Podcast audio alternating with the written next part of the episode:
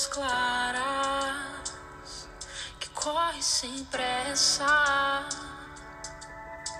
Ouvir o céu falar é como ser invadido pela luz do sol. Ilumina como um farol. Olá, queridos, graça e paz. Deus abençoe seu dia, que você realmente receba o sol da justiça, esses raios do sol da justiça do Senhor Jesus Cristo, que você realmente ouça a voz do Senhor como águas de um rio tranquilo, né? Pois a palavra de Deus diz que o Espírito Santo de Deus é representado como um rio de águas claras, por isso que o salmista Davi, no Salmo 23, ele diz: é, refrigera minha alma, né? Ou seja, são as palavras do Senhor Jesus, as palavras de graça, as palavras de amor, né, de misericórdia, de verdade, as palavras que dá esperança são como águas que refrescam a alma. Né? Muitas vezes, ah, pelos noticiários e por tantas coisas que se mostram aí, ou o mal que quer bater à nossa porta, né? e muitas vezes, quando a gente ouve essas coisas, quando dá uh, ouvidos né? essas coisas ruins, automaticamente a nossa alma começa a se perturbar. Mas o Senhor Jesus Cristo ele é fiel. Se você verdadeiramente der ouvidos à voz do Senhor, se você realmente é, entender a vontade do Senhor para a sua vida, você será mais que abençoado. O Senhor já tem o livramento para você. O Senhor já tem a salvação para você. Isto é evangelho, isto é graça, né? O resto é lei, é condenação, pois através das obras da lei nenhum de nós será salvo, ainda que o Senhor Jesus Cristo queira trabalhar em nós para que a nossa justiça vá além das exigências naturais da lei. Uma vez Jesus disse aos discípulos: Se a justiça de vocês não excederem, né, ou seja, não forem além da justiça dos fariseus e dos hipócritas, de maneira nenhuma vocês entrarão no reino dos céus. Por que ele disse isso? Porque aqueles homens que buscavam a justificação pela é, lei, né, pelo fazer o que a lei mandava, eles com certeza eles é, faziam, mas não havia vida. Né? Por quê? Porque simplesmente fazer o certo pelo certo, ainda assim, não traz alegria. A única forma de você sentir alegria, a única forma de você realmente sentir a paz verdadeira de Deus é a partir do momento que Deus recebe né, o seu é, é, a, aquilo que você oferece a Deus, a sua vida, o seu trabalho, o seu acerto, incluindo até mesmo os seus desacertos, ou seja, coisas que você realmente é, você erra, mas que você entrega na mão do Senhor e pede para que o Senhor transforme esses erros em lições valiosíssimas para que através dessas situações você realmente conheça mais e mais o Senhor. Por isso que a Bíblia diz, e Jesus Cristo deixou bem claro: conhecer a Deus é o que te leva à vida eterna. Então, conheça o Senhor Jesus e receba as palavras dele como águas no seu interior. Amém? Ontem nós lemos sobre uma parte do, da cura daquele coxo, aquele homem que tinha amigos que levavam ele até a porta do templo, né? ou seja, é, e levava ele ali para pedir esmolas. Né?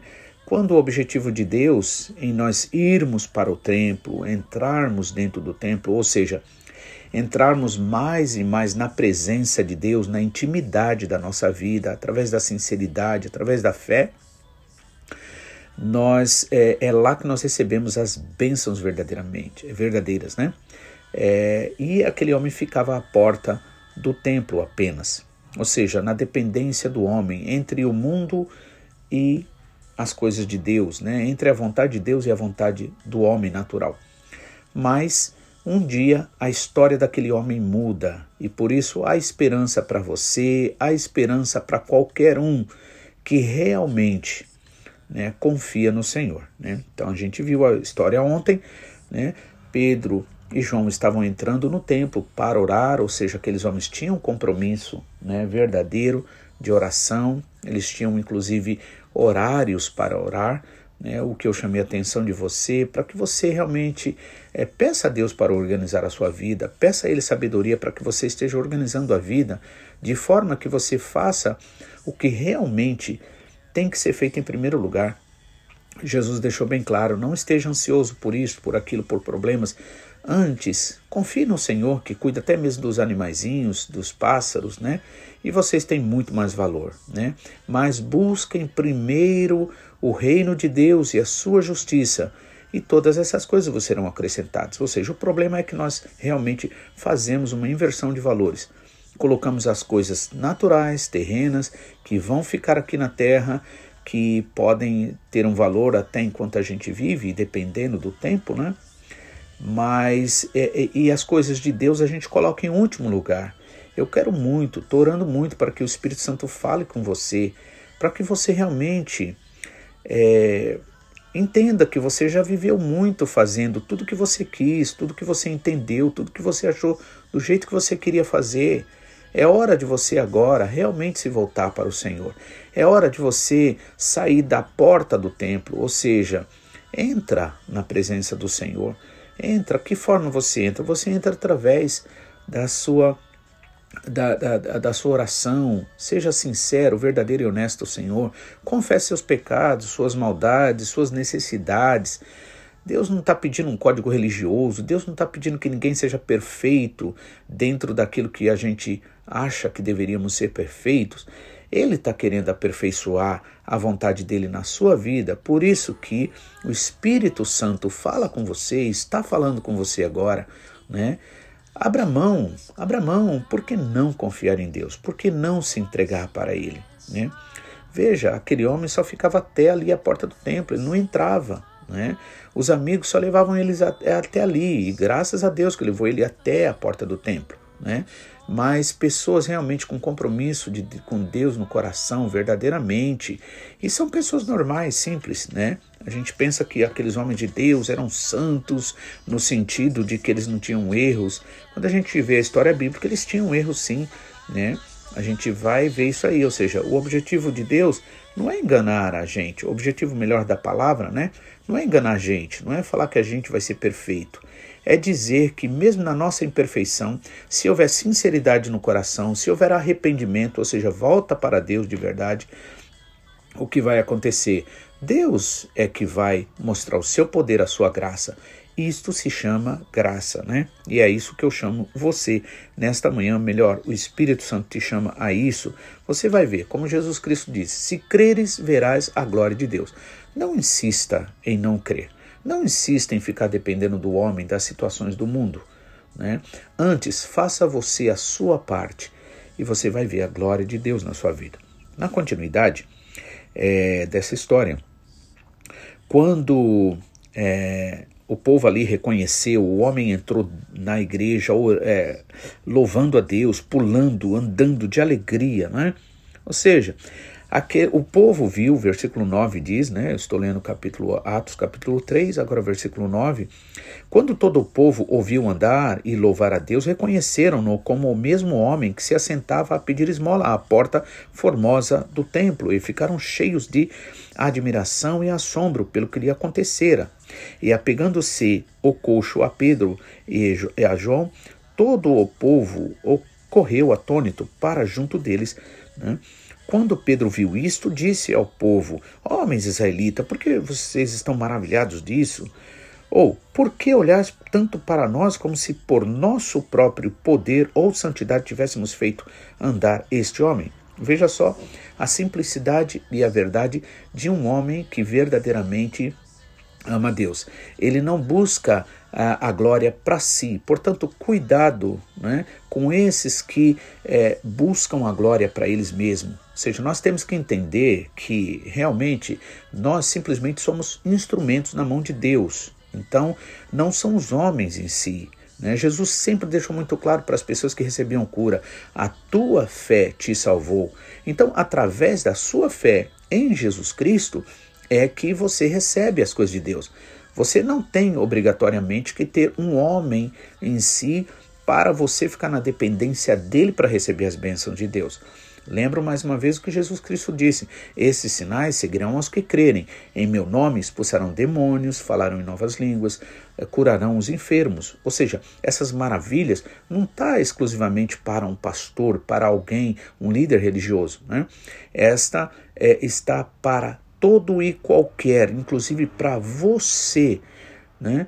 para você realmente ser usado por Deus e através do Senhor na sua vida, né? Você realmente abençoar pessoas, né? ajudar pessoas. Então, o povo ali ficou admirado. Então, Paulo, é, Pedro e, e, João não aceitaram aquele tipo de admiração. Né?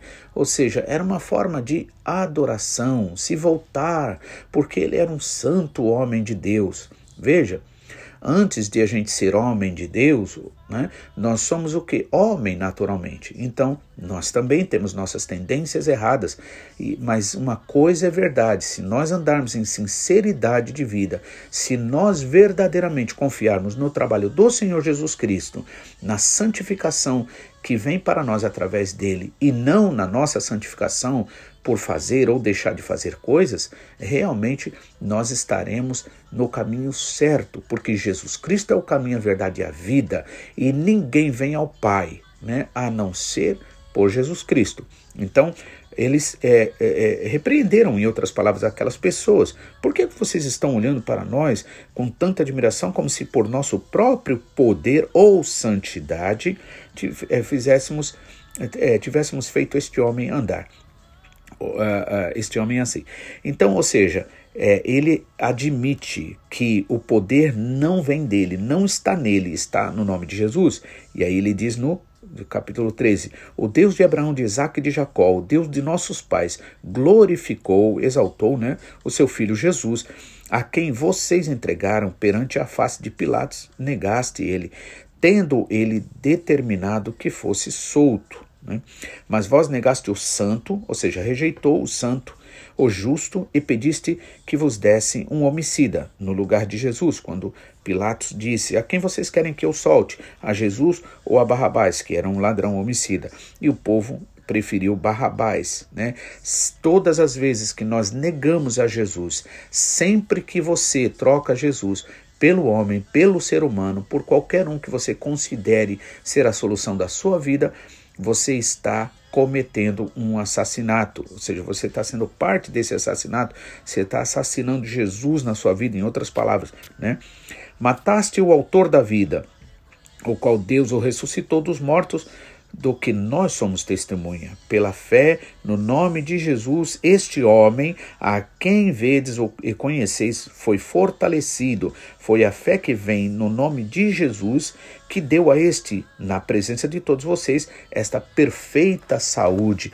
Você está buscando saúde? Então busque no Senhor porque a saúde começa no interior, naquilo que a gente pensa, naquilo que a gente crê, naquilo que a gente espera. Né? Versículo 17 diz assim: Ora, irmãos, eu sei que eu fizeste por ignorância, ou seja, tendo rejeitado Jesus, né?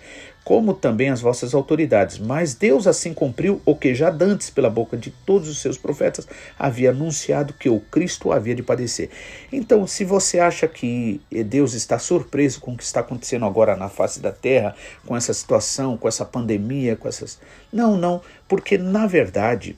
Quando os homens pensam que estão no controle das coisas, Deus é que está no controle das coisas. Aqui, né, nessa situação onde Jesus Cristo foi ali rejeitado, na verdade, tudo aquilo já tinha sido predito pelos profetas, porque Deus tinha mostrado aos profetas para quê? Para que mostrasse que era necessário que Jesus Cristo morresse para que ao nome de Jesus todos nós fôssemos salvos e perdoados e tendo a vida eterna. Que Deus abençoe você, que você entenda esta mensagem e não troque Jesus por homem nenhum. Não entregue a felicidade da sua vida, a esperança da sua vida para nenhum outro a não ser para Jesus. Que Deus abençoe seu dia, em nome de Jesus.